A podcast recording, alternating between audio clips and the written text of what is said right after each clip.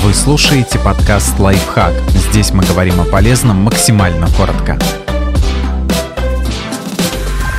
16 способов признаться в любви. О ваших чувствах расскажут не только слова, но и поступки.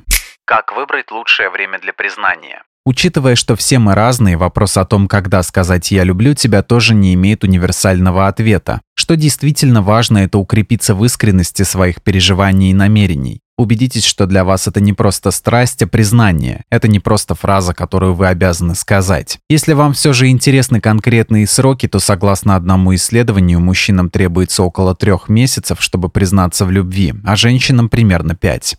О чем нужно помнить, если вы решили признаться в любви? Эксперты рекомендуют быть максимально открытым и позволить себе естественное волнение и переживание. Это сделает признание более личным, искренним и трогательным. Не стоит выпивать для храбрости. В такой важный момент и у вас, и у объекта вашей любви должна быть трезвая голова. И последнее, не стоит сразу ждать ответного «я тебя люблю». Некоторым, например, эмоционально сдержанным людям нужно время, чтобы сказать эти важные слова в ответ.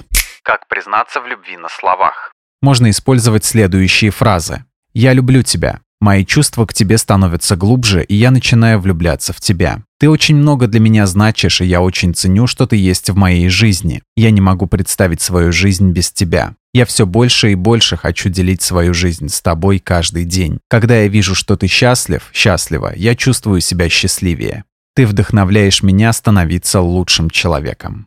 Как признаться в любви без слов? Смотреть на человека с любовью. Отправить ему песню о любви или даже создать для него целый плейлист. Чаще поддерживать физический контакт, например, подольше обниматься. Вместе делать то, что нравится любимому человеку. Проводить больше времени вдвоем. Готовить для другого человека его любимые блюда. Поддерживать его в непростые времена. Помогать ему справляться с трудными делами. Быть активным слушателем.